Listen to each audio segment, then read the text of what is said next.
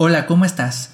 Yo soy Alan Villa y te doy la más cordial bienvenida a este nuevo episodio de Ser un Caballero, el podcast. El día de hoy vamos a hablar sobre la verdadera naturaleza de ser un caballero.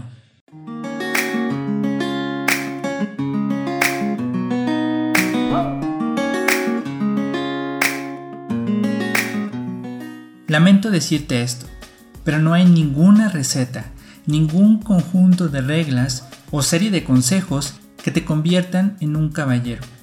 Y es que ser un caballero no es un destino, no es un objetivo, ni tampoco una meta. Y con esto me refiero a que ser un caballero no es algo que obtienes una vez que cumples con una serie de requisitos. No es como las carreras universitarias, en las cuales una vez que cumples con el plan de estudios, los exámenes, las prácticas, y los requisitos de titulación, entonces obtienes un título que te acredita como médico, ingeniero, abogado, etc. No, mi amigo. Ser un caballero en realidad es un viaje, es un proceso, un camino en el que constantemente se avanza o se retrocede. Ser un caballero es un estilo de vida que se ejecuta todos y cada uno de nuestros días, con cada acción y cada pensamiento. Así que cada día debes vivir como un caballero para ser reconocido como tal. Recuerda que la categoría de caballero es algo que los demás te otorgan de acuerdo con tus principios y tu conducta. De modo que una mala decisión puede destruir todo lo que has progresado hasta el momento.